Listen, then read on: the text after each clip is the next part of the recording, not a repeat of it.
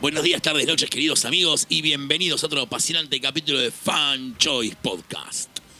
Hoy vamos a tocar algunos temas Sí. medio ríspidos por ahí. Este, Estamos retomando la actividad después de dos semanitas de dos intensas. semanitas intensas. Bueno, para los que no vinieron a los 10 años de Fan Choice, vergüenza debería darles.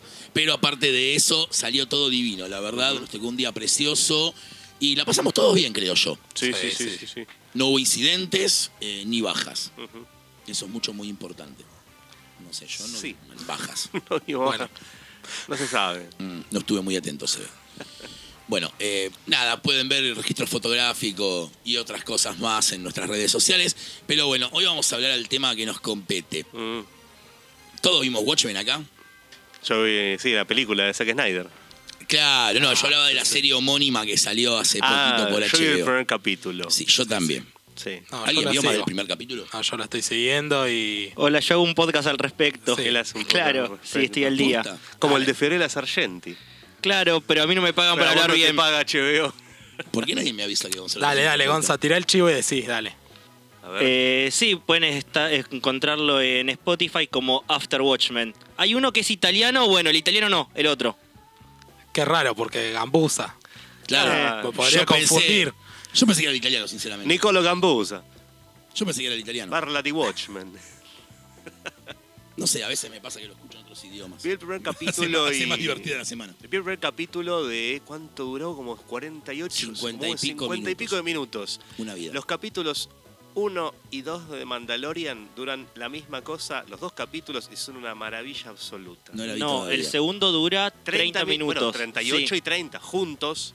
Ah, Es un western maravilloso. Oh, Tenés que ver eso. usaste mi palabra. No, no, no, es hasta en el último capítulo hay una frase que es como Trigger. todo. Me triggereaste, boludo. Todo, todo, todo, todo. western, me triggereaste. Ya A está. vos te Ahora va a tengo que ver. encantar. Uf. a vos te van ganando. Pero bueno, yendo a la serie de Watchmen, Sí. no vamos a hablar de la serie de Watchmen igual. Vamos a hablar de todo lo que circunda a- al tema Watchmen en particular, porque nada, nunca lo tocamos y me gusta la controversia del quilombo. Claro. Secuelas. Secuelas, precuelas. Entrecuelas, no sé si Sí. eso existe, todo lo que se puede hablar de Watchmen. Todos los trapos sucios que usted quiera ver. Como, como todos sabemos, este no es el primer producto derivado de la franquicia. Claro. Perdón, de la flamante, Flamante franquicia, franquicia, Porque antes sí. no era una franquicia. De hecho, de hecho, podríamos decir que todo el quilombo empieza con la película del 2009. Sí. Eh, los que somos niños de los 90 recordaremos babearnos en las revistas Wizard en el año 2000, si mal no recuerdo, con las figuras que habían sacado los prototipos para la Toy Fair de eh, Watchmen DC Direct. Ajá. Hubiera ahí- vendido a mi madre por esos muñecos. Desde ahí viene. Pero aparentemente Moore dijo, eso no sale y eso no salió. ¿En qué momento cambia todo? Cuando Moore le cede los derechos a Gibbons. Y Gibbons dice, pero esto es plata. esto es plata, dice Esto- Gibbons. Ya fue todo. Sí, sí. Y de ahí tenés todo lo que pueda existir de Watchmen. Oficial. La tostadora de Rogers siendo posiblemente eh, el... Es una de las cosas más hermosas que vi. Sí, pero siendo potencialmente como ya lo más border Sí. de, de merchandising posible. Entendamos que para una tostadora de Batman tardamos 80 años. Sí. La de Rogers fue más rápido. Ahora, mi gran pregunta acá, y lo voy a preguntar a, lo- a nuestros panelistas. Ujú. Ah, me sentí re importante con esa frase. Red Real. Es, Ay, por ¿por Dios. qué, es, ¿por qué nosotros podemos aceptar y entender que ciertos personajes de ficción se publiquen ininterrumpidamente durante años y nos cuesta con Watchmen? Po- Porque es como que Watchmen es como esa obra intocable, pues es indiscutible. O sea, cuando uno trata el por qué una obra es genial o todo, es una cuestión de consenso general. Sí. ¿Sí? O sea, Creo no, que no- no- no es que hay, no es que hay una entidad que dice Watchmen es la mejor obra de todos los tiempos, punto. Es una cuestión. Yo no conocí en 25 años de coleccionismo Mm. a nadie que me diga no me gusta Watchmen. O no te lo va a decir. No, no, no, no. Bueno, puede ser, pero no conocí a nadie. Ojo, a mí Watchmen me gusta, me parece una muy buena obra, no entra ni siquiera en mi top 5 de obras favoritas. Yo tengo mis reservas. Y creo que pelea el top 10, ¿eh? Sí. Creo. Creo que la cosa de la continuidad o de la es como está concebida como obra cerrada. Es por eso que o sea, fue concebida como una obra en a a- fuera de las referencias que tiene a héroes reales y todo eso. ah, héroes de, de- de- de cómic, quiero decir, preexistentes, está concebida como una obra real, una obra cerrada, como un universo contenido, con un principio y un final. Parece que por eso, o sea, termina de una manera donde habría y no habría, o sea, juega mismo justo con eso, con que podría ser no, no el final, pero que termina con algo. Y sí, capaz durante años fue esto, de decir que entre que este, este golpe en el fa- esta reacción en el fandom, de decir, está bien, es una obra, está contenida ahí, es eso, es una novela gráfica, después se diría, eh, a pesar que en un momento fue una maxiserie de 12 números, eh, como que tiene tanto y está tan contenida y tiene tanto entre el, el cómic, los paratextos y todo, es realiza algo que después no, no, no le pediría más. Es eso. Yo tengo ese mismo criterio hoy en día donde a, la vuelta de la esquina hay una, una revisión de una serie de hace 20, 30 años porque pinta o porque los que teníamos, éramos chicos con 20, 30 años ahora tenemos por adquisitivo y nos pega la nostalgia, estoy haciendo comillas. Eh, digamos, ante eso yo soy enemigo de eso en, en gran parte. Parece que en Watchmen por ahí pasa lo mismo, pero con además con un criterio artístico, es decir, es una obra cerrada, no hace falta que le agreguen ni le haga nada más. Después viene alguien y dice, che, mira, mira esto, y no sé, por ahí, Before Watchmen, capaz ya, ya vamos a llegar a hablar bien, Obvio. es, es un criterio que por ahí no te interesa todo, no lo seguís todo de una manera ferviente y no es una cosa terrible, pero decís, che, mira qué simpático, esta puntita que estaba suelta, esto que se hace acá. Sí, es lo que claro. pasó con Star Wars, que para mí lo mejor que se hizo con Star Wars en esta revisión que se está haciendo ahora, o expansión, lo mejor que se hizo fue Rogue One. A mí- a- para mí, porque me gusta por, como, como obra. Y está sacada toda una película maravillosa de una línea de episodio 4 de hace de 1977. Bueno, Star Wars es un punto a favor del tema de la obra cerrada. En Sí. el 83 sale el retorno del Jedi, se le gana el Imperio, ganan los rebeldes. ¿No se consideraría también una obra cerrada en sí misma? Sí, también era la del 77 en sí. O sea, Claro, bueno, el sí, pero, contraataca te deja pero un pie a algo a continuación. que la- en la 3 es como tipo, Sí. ganamos una escaramuza, en la 1 ganamos una escaramuza, Claro. pero el mal sigue reinando. Claro, O sea, supondríamos nosotros que el, el final de la epopeya sería el momento en el cual el mal definitivamente pierde y es desterrado de la galaxia, sí, que sería el amor del emperador. claro, Aplica de la misma manera. Star Wars para mí es una obra cerrada también, claro. episodios 4, 5 y 6, y no hacía falta nada más. No, no, no, no, no, no. Hay un montón de ejemplos de cosas que son obras cerradas y que nosotros las aceptamos como. Pero qué bien que sigan haciendo productos con. No, chicos, está bien. Claro, Eh, Es como decís vos con el universo Marvel post eh, Secret Wars de Hickman. claro. Sí, sí, sí. Uno puede leer ahí un punto final. O por lo menos un punto aparte que uno dice, bueno, cierro esto, eh, este libro y ya está. No, no, no necesito nada más. Star Wars creo que obedece también a una lógica del pulp. En, un punto de ciencia ficción o en- la mixtura de géneros. En cuanto termina esa aventura y, o sea, pasó con Sherlock Holmes, por ejemplo. Termina esa aventura y el, el héroe, ¿qué pasó? Murió.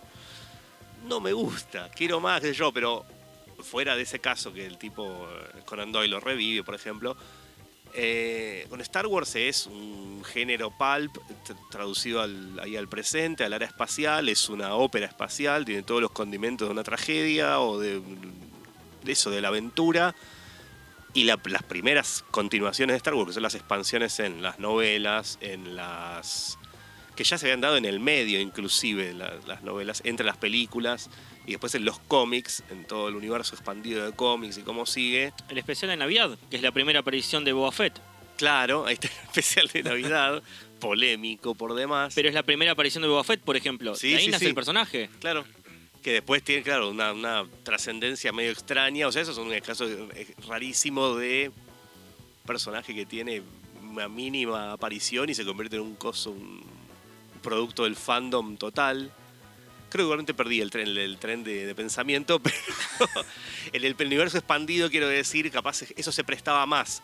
El género pulp, a esto iba, el género pulp este se prestaba más a continuaciones, a que las novelas, a que un personaje así, ópera galáctica, se continúe, un linaje, algo, Watchmen en otro, por otro lado, creo que Moore lo encara y es algo que él como que él estaba desarrollando en eso ya, ¿cuánto eran? 50 años en los 80 de género superheroico, de decir, bueno, vamos a pensar cómo puede cerrar esto, porque tampoco es infinito, o sea, hasta la épica griega tiene esos considerandos de una noción de final, o la épica nórdica, o algo así. Si estos son traslaciones de los mitos griegos o de mitología, los superhéroes, ¿por qué no pensar un final? Entonces creo que él, él toma además personajes de la Charlton, de los 40, de la Golden Age o algo así, o Silver Age, y plantea esta idea, que después lo quiere hacer, como era la obra esta que está como inconclusa, que va tomando eh, el ocaso de los superhéroes, o el ocaso de los ídolos, creo que se llama, de lo que toma Twilight of Superheroes. Twilight of Superheroes, claro. Que es de lo que tomaría Kingdom Come una base fuerte y otros elementos que se reparten por ahí. Creo que me parece que Moore en ese tren de los 80 de, como se estaba haciendo en ese momento, de construir el mito, Dark Knight Returns, esto, lo otro, estaba haciendo Miller o, o él mismo en un montón de cosas que o había hecho o iba a hacer, dice, vamos a poner un punto final. ¿Qué pasa si ponemos un punto final? O una situación límite por ahí que le dijeron, no, no puedes jugar con esto, juega con los tuyos y lo reedita.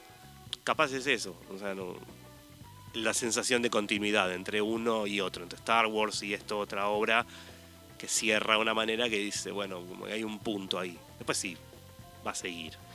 Sí, acá creo que ya, y acá creo que ya me muevo en un punto donde ya está entre la interacción entre la obra, o sea, él le quiso dar un final, comillas de vuelta, a los superhéroes. Ahora, ¿no es un poco irónico que los fans, algunos, otros no, o por lo menos el mercado, no quiso aceptar ese final? O lo, quiso aceptar un tiempo, después no lo quiso aceptar y también es una manera de demostrar, demostrar, mira, vos le quisiste dar un final, no le podés dar un final. Vamos a usarlos, lo vamos a volver a usar, los vamos a usar de esta manera, les vamos a dar orígenes, les vamos, los vamos a volver a usar de otra manera que vos no esperabas, que vos no querías. Es todo un, es todo un discurso raro y es todo un discurso súper crítico a decir, mira, tu obra al final vos le quisiste dar un trasfondo, le quisiste dar todo el mensaje que vos quisiste plantear, se te va a cambiar de... se te va a dar vuelta en 360 y también creo que es la obra y es toda la malinterpretación que tiene la obra. Entonces creo que eso también cuenta como, eh, mirá, vos le quisiste dar un final, no le podés dar un final. Y creo que lo vemos hoy en día, está súper planteado eso. Claro. Sí, además creo que son lo- los momentos en que se da una y otra. Es, es curioso también que Moore, que es 86, que sale Watchmen, más 87. 87, a tren de eso, eh, mientras estaba pasando, mientras estaba sucediendo eso, DC mismo estaba relanzando toda su línea editorial, había hecho toda la movida de Crisis en Tierras Infinitas y relanzado todo. Sí. Eh, eh, en esa eh, y en ese universo DC tradicional a la Mura se elaboró broma asesina que lo plantea como una suerte de última historia de Batman o último enfrentamiento y qué pasó con el hombre del mañana que son cierres Bueno. a la Silver Age Ahí hay un dato simpático que es Killing Joke en teoría era pre-crisis, pero Bolan tardó Claro. demasiado en hacerlo. eso claro era precrisis era como un, ese último confront ese último enfrentamiento de la polémica de la última viñeta o de la última página de si mata o no al Joker eh, pre post crisis no o sea es como que es una historia que va que quedaría entonces Canónica. canónica, que diría canónica, pero como que bueno, ese final, claro, no lo mataría, el otro es más, es más polémico. Eh, y bueno, ¿qué pasó con el hombre del mañana? También da un cierre que, que se retoma, no sé si sin decir mal, en 2006 en Superman Batman. Lo retoma Jeff Loeb. Se, se retoma de manera más, eh, llamémoslo, poética. Poética, sí. Que es este Superman, creo que era con el traje de Kingdom Come. Kingdom, claro. Que es en realidad el Superman de Tierra 1, pero e- es más una reflexión poética en sí misma que una continuación. Sí. Eh, Reflexión que hoy en día estamos viendo de nuevo, por ejemplo, en, en ahora en las series de Warner, que el Superman que va a ser eh, Brandon Root es con el traje de Kingdom Come Es el de Christopher Reeves. es el de Christopher Reeves. Es el de Tierra 1. Claro. Sí, sí, más o menos es lo mismo. Una suerte de cosa muy extraña. Sí. Yo creo, eh, comparto un poco la idea de lo que dice Mati del cierre, y yo creo que lo que los fans no, no lo aceptan porque lo leyeron como podés leer, no sé, Day Tripper. Vos terminás de, le- le- de leer Day Tripper y decís, no quiero una franquicia de esto, no necesito una franquicia de esto, no quiero que me hagas lo mismo, no sé, con los abuelos, con el hijo, con tal. Entonces yo creo que la lectura viene por ese lado, que se interpreta de esa manera, como que al ser un cierre no podés mucho para expandir y tampoco se le ve la necesidad. Entonces por eso comparto un poco la idea de Mati del cierre y creo que la lectura viene por ese lado. Puedo decir Day Tripper como puedo nombrar cualquier otra obra sí, sí, de ese estilo. Claro. Claro. Es, es Claro, es eso. No sé si eh, me bancaría. Decirme que me bancaría. O sea, la industria y la editorial va a No le importa si vos te les bancás o no. De la Starlipe.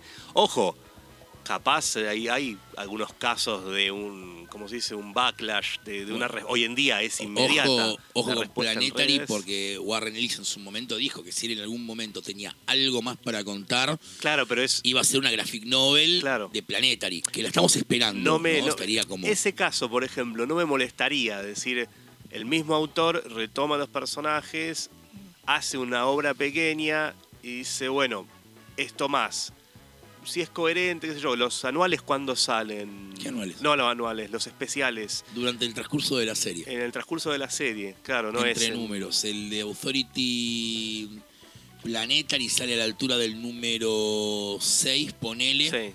Eh, Planetary Batman sale, y eso lo sé porque me acuerdo, entre el 15 y el 16.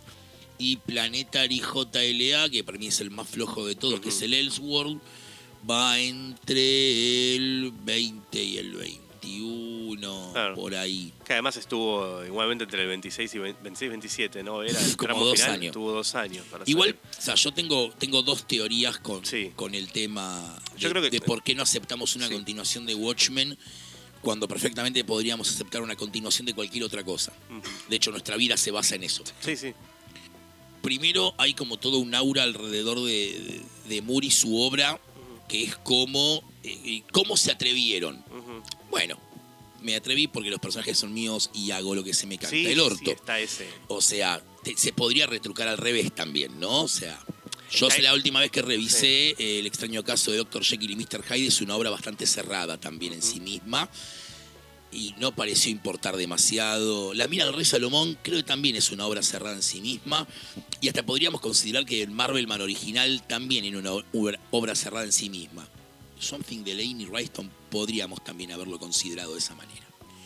Pero bueno, entendemos que la mayoría son historias de aventura, con lo cual se presta a una secuela. El segundo punto de teoría mío respecto a por qué no aceptamos productos derivados, no se aceptan productos derivados de Watchmen, es que para nuestra generación, Watchmen siempre fue una obra sola. La mayoría de nosotros empezamos a leer cómics en los 90. Sí. Tomamos como punto año 95, ponele, en mi caso, que empiezo a leer cómics, no, yo leía desde antes, pero ya en el 95, a los 12 años, empiezo como más a meterme en tema, a investigar y bueno, Virgo. Eh, Virgo no yaca. Bueno, pero hay, Consciente. Siempre lo fui, olvídate. Cuando Hay yo era. muchas yo veces- tenía 16 años, no me preguntaba por qué no cogía. Yo lo sabía perfectamente. No, no era una cuestión de. Che, loco, ¿cuánto tardo en poner? Ah, sí. los cómics. Ishul. Ah, Claro, sí, claro. Pero ahí, ahí vamos a una cosa que muchas veces, muchos de nosotros, creo que lo hablamos ahí, empezamos leyendo en cómics con la muerte de Superman. Sí, Hay más una, o menos. una buena generación. Pero bueno, y ah, pero- lo pero primero que levantaba una mesita de la muerte de Superman y no tengo idea de qué venía antes ni dónde fue después por ahí durante años y Bueno, ahí, ahí- ahí iba. sí, Cuando nosotros descubrimos Watchmen, en general, que es durante los 90, la siguiente continuación de Watchmen, que es Before, se hizo en el 2012. Claro. O sea, para nosotros Watchmen siempre fue una obra sola. Ahora, niños que hoy tienen 14 años. Tomemos a Juan Pablo, tiene 9. Cuando él nació, Before Watchmen ya existía. claro. Es una persona que no solamente va a concebir la idea, si eventualmente lee cómics, de que Watchmen es una obra más grande que un solo libro, sino que hasta quizás no conciba el mundo sin precuelas y secuelas de Watchmen. O sea, fuera de joda, el otro día Tom King subió una foto a Twitter de que va a hacer algo con Watchmen.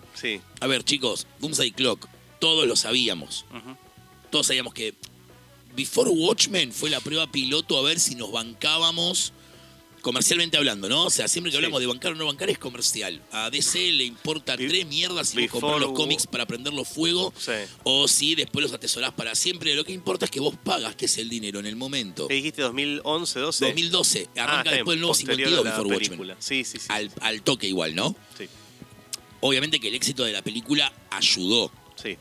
O sea, pues vos pensás que algo de la magnitud de Before Watchmen, que no se atrasó un puto número, No. quiero destacar eso, yo que la venía siguiendo, eh, no se atrasó un número.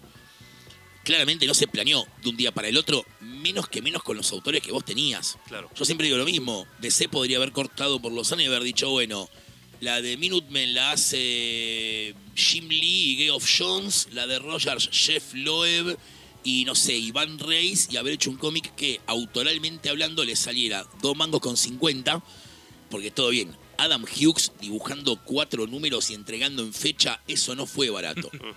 Darwin Cook escribiendo y dibujando seis números, eso no fue barato. Sí. Bueno, Azarelo sí. O sea, sí. No, economizaron, economizaron por otros lados. Straczynski hacía dos. Straczynski hacía dos, si no me equivoco, Night Owl, que me, y Doctor Manhattan, que muy bueno. Muy buena. Yo, de hecho, lean, Con, con lean- Joe y Andy Kubert, la de Night Owl. perdón, yo quiero hacer un comentario. Lean Minutemen. Sí, O sea, Minutemen. háganse un favor, se los pido por Dios, lean Minutemen. La única mini de Before Watchmen que sí te digo me parece al pedo y sí te digo contradice la obra original es el Comedian. Sí, El Comedian es indiscutiblemente el personaje más importante de Watchmen. sí. ¿Cómo, cómo... Sí, no, está bien, completé eso que iba a preguntarte. Pero el chiste del Comedian Sí, es que vos nunca conoces al personaje. claro. Siempre es la mirada de un otro. La mirada de Manhattan, Claro. la mirada de Night Owl, la de Rogers, y todas son perspectivas distintas. Rogers casi que lo admira. Eh, bueno, Manhattan como que le chupa todo un huevo. Ujú, Eh, Silk Spectre lo ve como un monstruo. Claro. Eh, y Night Owl también, básicamente, pero no tan monstruoso por el tema de la Silk Spectre de la Golden Age, sino más por una cuestión de es un sádico. Claro. Acá no, en la miniserie, J.C. Jones y eh, Zarello, eh, lo ves de la perspectiva, todo es de la per- perspectiva del chabón. Pierde, Claro. pierde gracia. Es un personaje que nunca tendría que haber tenido una voz propia. Claro. Porque es como, ah, mirá, estaba equivocado Manhattan, estaba equivocado Rogers, estaba equivocada Lori, estaban equivocados todos, o tenía razón Lori, o tenía razón Manhattan. Y eso, ahí sí te digo que para mí el proyecto de Before Watchmen resta. Una, mucho. miniserie. Sí, una miniserie. Una miniserie. El resto medio como que, voy a ser honesto, tampoco es que, ¡ah! Uf, First printing todo, ¿sabes? Claro. No, no, honestamente, salvo Minutemen, que en cierto punto también es porque Darwin Cook. Eh, Darwin Cook, Golden Age. Yo, esto me va a granjear puteadas en los comentarios de abajo. eh, no van a ser censuradas. Hubiera pagado muchísima plata porque Cook hiciera un crossover Minutemen JSA. Arrancan las puteadas en 5, No, no, 4, 3, 2, 1. Pueden ir a la descripción del podcast, buscar la casilla de audio y putearlo en audio si quieren. Claro, las vamos a pasar en el próximo programa. La vamos a pasar en el próximo programa. A ver si alguien se anima también. Sí, Sí, no, no, no. por favor. eh, igual, posta. Traten de tener una mente más abierta cuando leen obras. Sí, hola. Fuera Acá, de joda. eh, Ramón de Castelar. Ole, sos un boludo. Porque. Hacemos, nada. hacemos un momento de Rensis y lo llaman a Poli para putearlo. Tratemos, tratemos de tener la cabeza un poco más abierta. Es como que digamos que después del Dark Knight, Batman no se tendría que haber hecho más. Claro. Miller cierra a Batman en el Dark Knight. Sí. Dos décadas más tuviste después y ahora sale otro Prestige. Y la gente lo compra, Y la ¿eh? gente lo compra, sí. Yo la gente veo que van y tipo ponen la, la plata donde hay que ponerla. Sí, sí, sí. Eh, y el DK de vuelta, para mí es una obra también, ¿eh? Perfectamente cerrada. Se podría no haber continuado y estaba todo bárbaro. claro. Pero bueno, la continúa el mismo autor, qué sé yo, en cierto punto Sí. es distinto, Le damos obviamente. el que- beneficio de la Bueno. duda y decís, bueno, está bien, le pasaron 20 años encima, no debería haberla continuado. La mirada de Before Watchmen sería muy distinta si hubiera estado Alan Moore atrás. No, la, la visión de Before Watchmen sería muy distinta si fuera un proyecto de 1990. También. Si nuestra generación hubiera crecido ya con Before Watchmen en comiquerías, sin importar si le hacían McFarlane, Jim Lee, Jim Valentino, Larsen y Pero Rob Liefeld, ya estaríamos acostumbrados. Pero vos decís que si en 2012 no volvía Alan Moore diciendo tengo una idea, hago Before Watchmen y todo esto, la gente no lo hubiera aceptado. Está bien, estamos suponiendo. Es un what if, todo es un what if. Sí, Lo que sí. Yo estoy planteando también es un what if. Sí, Pero bueno, dentro de los what if vos tenés porcentuales de realidad y porcentuales de no. sí. No, o sea, más alejado de la realidad, menos alejado de la realidad. Pero- Yo creo que sí. No, no, no. Olvídate. Eso sacalo de lado. Si Moore viene mañana, se levanta y dice, loco, la verdad que yo avalo la serie de Watchmen, avalo Doomsday Clock y avalo Before Watchmen. la película me gusta. Yo te, te aseguro que se agota todo. Ujú. De pronto toda la gente te dice, no, Before Watchmen es una poronga. Para Moore que dijo que, no, que finalmente leyó Minutemen y le gustó. Poli, escúchame, pedime Minutemen. Pero vos dijiste que no la ibas a pedime Minutemen y no hagas más preguntas. ¿Vos decís que. Moore no la leyó? No. No, inco- dato incomprobable.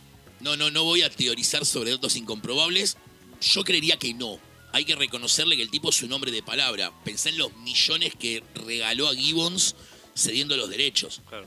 O sea, los, los millones de las películas, los millones de los muñequitos, de las remeras, de la tostadora de Rogers, del set Al- de Heroclix Y a Lloyd le dio los derechos y de la serie. Y Lloyd tiene los derechos de Vi. La mayoría de los coautores de Moore tienen los derechos de las obras completos. Gaiman tiene los derechos de Miracleman junto con los dibujantes.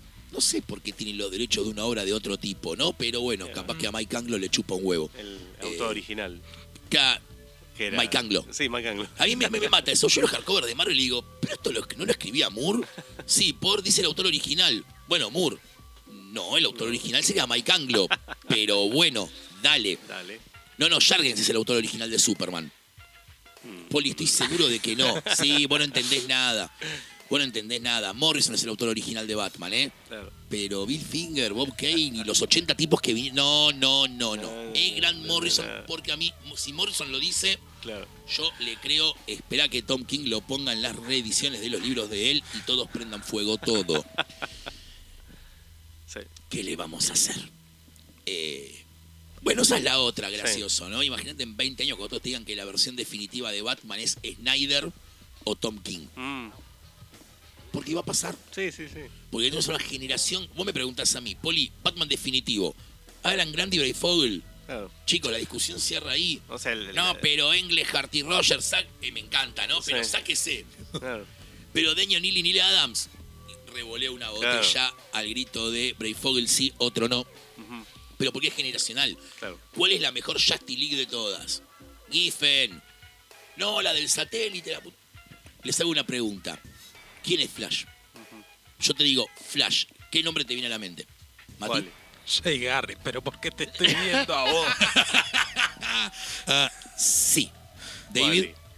Gonza. My name is Barry Allen. I am the fastest man alive. Bueno, ahí tenemos la, la solución millennial a nuestro, a nuestro problema. Claro. no, vos, vos decís Flash, a mí se me viene a la mente la voz de Grant Gustin. Así. Claro. Claro, de un producto de hace cinco años. Por eso te estoy diciendo que me viene bien tu respuesta. Claro. La Para el generación, común de la la generación gente, que tiene sí. arriba de 40, 50 años hoy, que creció leyendo Novaro, la primera respuesta va a ser Barry Allen. Claramente. ¿Qué nombre tenía? ¿Era Barry Allen o tiene un nombre? Bruno Alba. Bruno. A Matías, que claramente viene al local más seguido que ustedes, y le taladro el cerebro con la JSA, Jay Garrick lo tiene. Es más, si le pregunto por Green Lantern, la respuesta es Alan Scott, claramente. Este, vos me preguntás a mí, la respuesta a esa pregunta, al margen de Jay Garrick, generacionalmente hablando, es Wally West. Como bien dijo David. Ahora, Gonza, que lee cómics hace mucho menos tiempo que nosotros y que posiblemente nuestros primeros contactos con Flash haya sido la serie de CW, su respuesta es la misma que la de un tipo de 50 años, que es Barry Allen. En realidad mi primer contacto con Flash era de Justice League Unlimited, pero ahí era Es Wa- Wally. Es Wally y no es Wally. Eh, claro, iba a decir eso. nada. Es y no es. O sea, era Flash. No, tenía un nombre. No es nadie. Claro. Sí, sí, cortaron por lo sano ahí. ¿Quién y- era Green Lantern ahí? Em, John Stewart. Bueno, generacionalmente hablando, hay toda una generación entera que si vos le preguntas cuál es Green Lantern, igual Green Lantern medio como que te caga la vida porque son muchos activos al mismo tiempo. Claro. De hecho, esta semana leí Far Sector, boludo, y son, es el séptimo Green Lantern humano, de la Tierra activo al mismo tiempo. Claro. ¿Hay un séptimo ya? Eh, sí, no me acuerdo el nombre del personaje. Ojo, lean, Jessica Cruz. lean Far Sector, boludo, es un policial hermoso. Mira. Young Animal.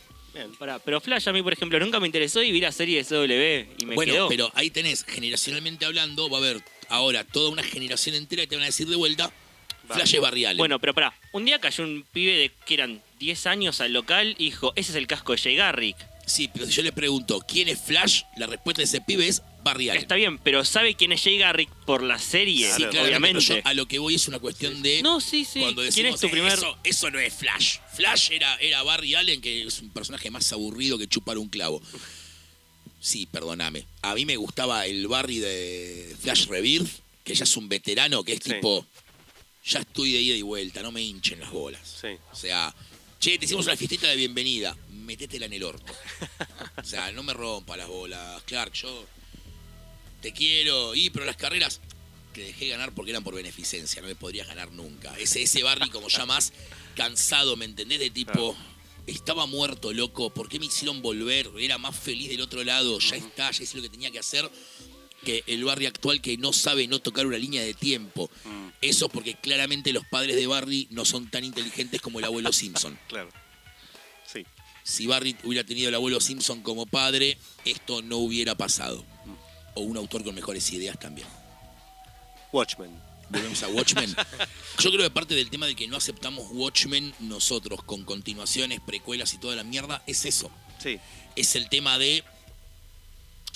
¿Podría haber quedado cerrada? Sí. obvio. ¿Y hubiera Claro. estado bien? Hubiera estado bien. Ahora, el tema es. "Eh, ¿Cómo vas a continuar Watchmen? Podés no leerlo. Claro. Sí, sí, sí, ahí está en la Siempre la educación. potestad de- En la educación sentimental y comiquera de cada uno. Es decir, ¿te interesa tener por ahí toda la obra que se hizo en tu biblioteca o haberlo leído? Yo lo único que tengo en revistita de saldo es Minutemen y ya está, porque es Cook y ya está, es buenísimo. Pero el TP lo tengo ahí, me lo compró, eh, me lo consiguió Beto hace una década y media a 50 pesos. y ya está. He tenido el. Yo tengo la edición con tapa lenticular que dice HBO. Aguante. Y variant cover de Doomsday Clock en la cover. Maravilloso. Porque- Es la, la mejor sí. edición. Totalmente. Sí, sí, sí. Ahora, Before Watchmen sale en el 2012 12. con iniciativa. ¿Tenés algún background de eso, de por qué se decide hacer? ¿Algo? Plata. Plata, simplemente. Plata, el ¿Cuándo único, background, el único background que tengo. A ver, Len Wayne lo esto, dirige. esto es muy simple. A- acá es un montón de cosas que se dijeron y nadie salió a blanquear. Sí. Eh, aparentemente el proyecto original de Before Watchmen incluía el hecho que fuera hecho por autores británicos. Eh, Warren Ellis, Neil Gaiman, Jamie Delano. Ah, bueno. No sé si estaba Morrison. No, a Morrison no se lo habían propuesto porque si no Morrison ya lo hubiera hecho él todo solo igual Sí. en un número. Y te hubiera dicho, chupame un huevo. Sí. Que lo hizo. Porque además, como sabes que está esa pica Morrison Moore ahí como pendiente. Los británicos dijeron, mira, está todo bien. No. Se ve que son un poquito más supersticiosos que los yankees con el tema de me va a hacer un gualicho. Sí. Podríamos ponernos en rimbombante y decir, me va a tirar un maleficio, pero Argentina. Sí. Eh, gualicho. Sí. Me, me, me van gualichar Sí. y no quiero. Yo no le quiero, no, no quiero un gualicho de, de Moore. Es el rey de las serpientes. O, me va, así. o un gualicho, o me lo cruzo en la calle y me va a partir la cara de una piña. Igual- o sea, cualquiera de ambas es un temor justificado. Tengo entendido que también hay un tema legal de que cuando hicieron Before Watchmen es como que tuvieron que anotar otra vez los derechos y a través de eso eh, no tienen que volver a reeditar Watchmen para conservar los derechos. No. Eh, una tramoya legal así para el no contrato, tenerlo. El contrato oficial es mientras DC use Watchmen, no reedite, use Watchmen, pueden hacer lo que quieran. Y es de ellos. Ahora, acá podríamos llegar al punto en el cual. a- acá entramos en otra dicotomía de es DC cagó a Moore. Ujú. No, pero Poli, Si estaba, en el, si estaba en el contrato, bueno, una de dos. O tenés que leer un contrato entero, Sí. siempre es una buena opción leer un contrato entero. O un abogado. Asesorarte O legalmente. un abogado que vaya a firmar con vos el contrato y te diga, che, esta cláusula no está nada buena, eh, garpa, porque es una corporación. Claro. Tipo, nada, amigo, dale. Como que Disney me diga, che, querríamos pasar el podcast. Me estás queriendo cagar. ¿Con qué te querés quedar? No es el podcast, ¿me entendés? O sea, ¿qué, qué querés a mi germo? ¿Con qué te querés quedar? ¿La comiquería? ¿Con David? Pues, me estás queriendo, me vas a cagar. Yo sé que me vas a cagar. O sea, dale, sos una corporación, amigo. Gonza, ¿ibas a decir algo? Perdóname, yo quería que redondear la cuando ellos, cuando publican Before Watchmen, ellos tienen que registrar el nombre Before Watchmen y a través de eso ya no tienen que utilizar Watchmen si quieren. Ya pueden, si quieren, no editar Watchmen y se quedan con los derechos. No, no, no, no, claro, sí. Pero igual al usar la palabra Watchmen en una obra, ya está. Cuenta como, entre comillas, reimpresión. Es el uso de la marca. No, pero ya no tienen que hacer eso. Claro. Ya pueden no editar Watchmen y no usarlo por los próximos 30 años y los derechos no vuelven a Moore por la tramoya legal que hicieron al hacer Before Y- Watchmen. igual va a estar bueno en unos años cuando, buenos años largos, ¿no? Creo que son 50 cuando pase a dominio público. Este, Bueno, sí, olvídate de eso. Pero ellos, hasta antes de Before Watchmen, tenían que usar constantemente Watchmen porque si no los derechos volvían a Moore. Claro, es porque no había otra obra. El tema viene así. Moore antes, más allá de que la obra no era de él, era de DC, contractualmente hablando, quiero que eso quede claro en todo momento, no, no avalamos el, el garque a autores. No se lo avalamos con Siegel y Schuster, no lo avalamos con Jack Kirby y ciertamente no lo avalamos con Alan Moore, por supuesto, pero nada, eso, el contrato. Moore podía frenar obras. Por eso es que tardan tanto también. Los muñecos de los que yo hablaba recién no salen porque Moore dice, eso no sale. Y no sé si era que contractualmente DC lo tenía, que- lo tenía que escuchar o si DC no quería salir en ese momento con una línea de muñecos que estuviera en contra de Alan Moore.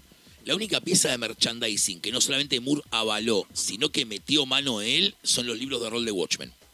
Ajá, mira. Sí. Que ahora, de, de hecho, DC los reeditan un hardcover muy bonito ahora porque están out of print desde que salieron. Mira, no sabía ni que existían. Sí, el juego de rol de DC de los 80 tiene un módulo de Watchmen y el Sourcebook, ambos imposibles de conseguir, pero de vuelta, supervisados por Moore y Claro. en parte metió mano Moore. Eh, o sea, es el único pieza de merchandising. De, es lo único, es el, lo único que dice Watchmen, que no es la obra original que tiene permiso de Moore, Mira, porque salió al toque. claro. Si hubiera salido en el 89, tu puta madre. Eh, pero bueno, sí, después de que Moore le cede derechos a Gibbons, todo. Estamos Sí. esperando el crossover Archie Rogers. eh, Archie Punisher ya existe. Sí. Bueno, hay una pieza de merchandising, no sé por qué la otra vez la estaba buscando y no existe, es un reloj. No, no sé por qué, de qué estaba hablando con un amigo de Watchmen y dice, pero no hay reloj de Watchmen. Y buscamos y no hay pieza de merchandising de algo tan obvio como eso. Que no, no entiendo cómo no lo hicieron. Porque si vos querés hacer el, el reloj propiamente dicho, es un reloj. Podías eh, amarillo con una sangre roja, ¿sabes cómo lo vendés? Pero ese no es un, no es un reloj de No, Watchmen. claro, el no reloj es del- el reloj. y no lo el hicieron. reloj del fin del mundo es un Es reloj, un reloj. Bueno. amarillo con las agujas. Claro, y lo puedes hacer con la mancha de sangre. Sí, Claro, ya no es el reloj igual. Si atrás dice Ya no es un prop, Watchmen, ya llamémoslo de alguna manera.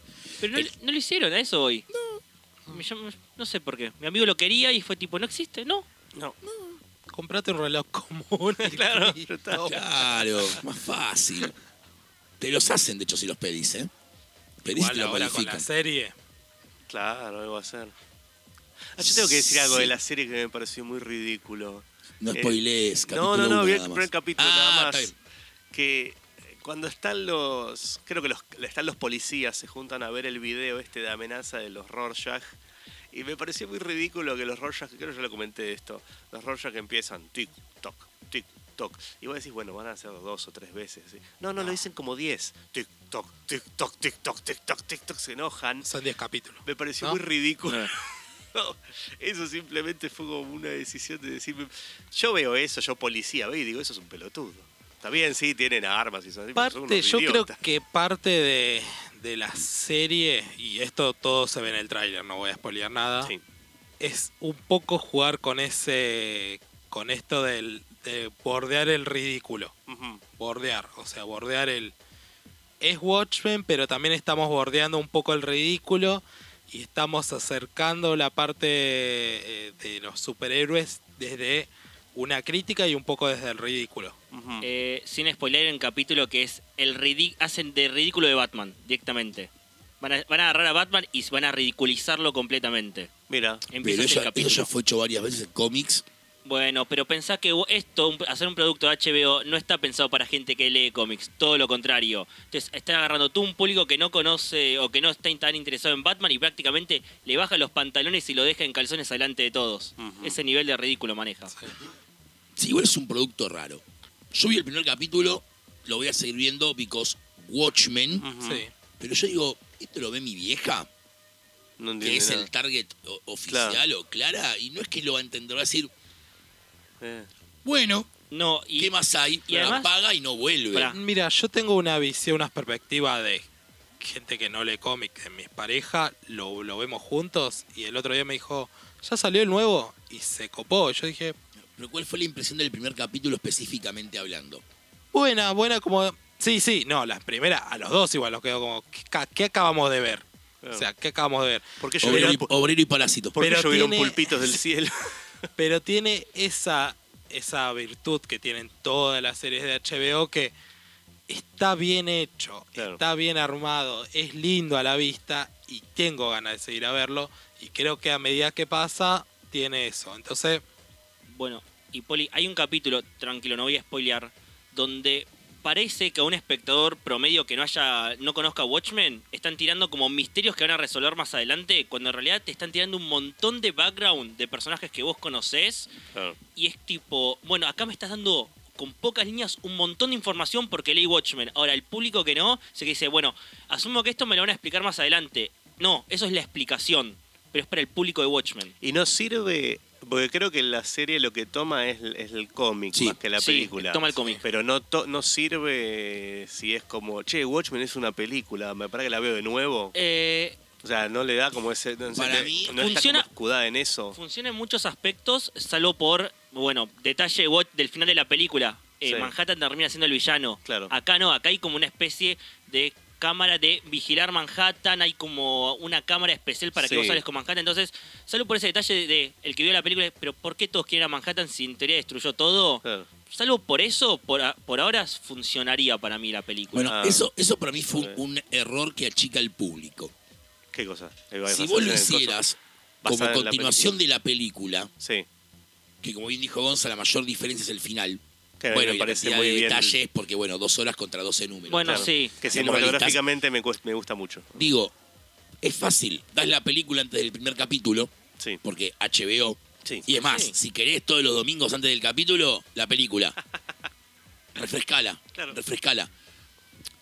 Y funcionaría bien. ¿Qué va a pasar con esta gente cuando vea que esas cosas que dijo Gonzalo, esos misterios nunca se resuelven porque la información ya existe en un libro? Claro. igual Vas a pasa también con las series de HBO y pasó con Game of Thrones y pasa HBO arma su público con eh, esta serie que pasa después. Hablemos de Eh, Game of sí, los Thrones. after. Escuchemos el podcast de Game of Thrones. Claro. Los O el de after, los Gonza. before, De Gonza. todo esto. O el de Gonza. Mejor Sí. escuchemos el de Gonza. No, pero a ver, HBO Pero- para... Pero sí, está como arma un público la, la serie para se darle más. con ese complemento de los Sí. podcasts, de eso. De hecho, Sin ir después- más lejos, Game of Thrones, por ejemplo, Sí. eh, en la primera, to- todas la- las últimas temporadas, el podcast de, de, de esta flaquita de Sargenti Sargenti. tenía, lo hacía en, en la página, todo. Para Watchmen fue, vení, vos hacías un podcast que estaba bueno, que tenía muy buena audición, grabá el, el post coso, analizámelo, porque Es que es hay el, un diálogo el podcast en de ellos sale el domingo ni bien termina el capítulo. Sí, sí, Por ende, ellos vieron antes el capítulo para Claro, grabarlo. claro. Hay todo una- un complemento. Sí, Lo pero hicieron es- para Chernobyl, los mismos showrunners habían hecho un podcast. Este, y de hecho en Latinoamérica, podcast de Watchmen, hay más de uno oficial, producidos por HBO. Hay, creo que hay uno mexicano y otro en, en Argentina. Y además está el de Estados Unidos, está el after de la serie, que de hecho lo va a hacer Kevin Smith con Crisis en Tierras Infinitas. Ah, Después mirá. de cada capítulo va a salir Aftermatch of Crisis, eh, producido, Claro. conducido por Kevin Smith. Hoy en día se entiende la multiplataforma y también tenés todo este complemento de, de productos. Más, más allá del podcast oficial tenés los youtubers que te lo van a comentar y te lo van a Sí, hablar, sí. de los podcasts no oficiales que también lo van a hacer. Entonces tenés un montón de complementos. Y también tenés eh, los, los escritos de un personaje que aparece más adelante.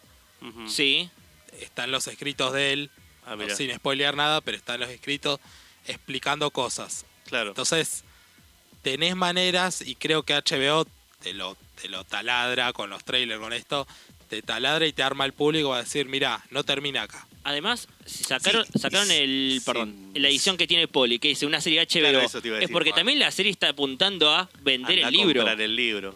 Sí, sí, sí, porque es, es eso, es muy Además con la tapa lenticular que es mucho más bonita. Claro, obviamente. No, en serio, posta. Los amo. Pará, pará.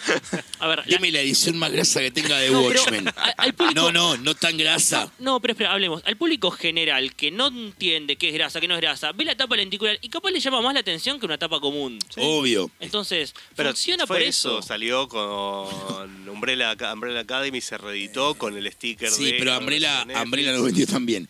Eh, No, Never- pero tiene sticker de Perdón. una serie de No, Netflix. no, no es un sticker, está impreso en la tapa. Está impreso, bueno. Eh, never, never Forget Pero que cuando- OVNI sacó la edición de Watchmen Claro. en agosto. Sí, Sí. Ya re- salió ese comprinting. Sí, ya se viene haciendo edición. Y bueno.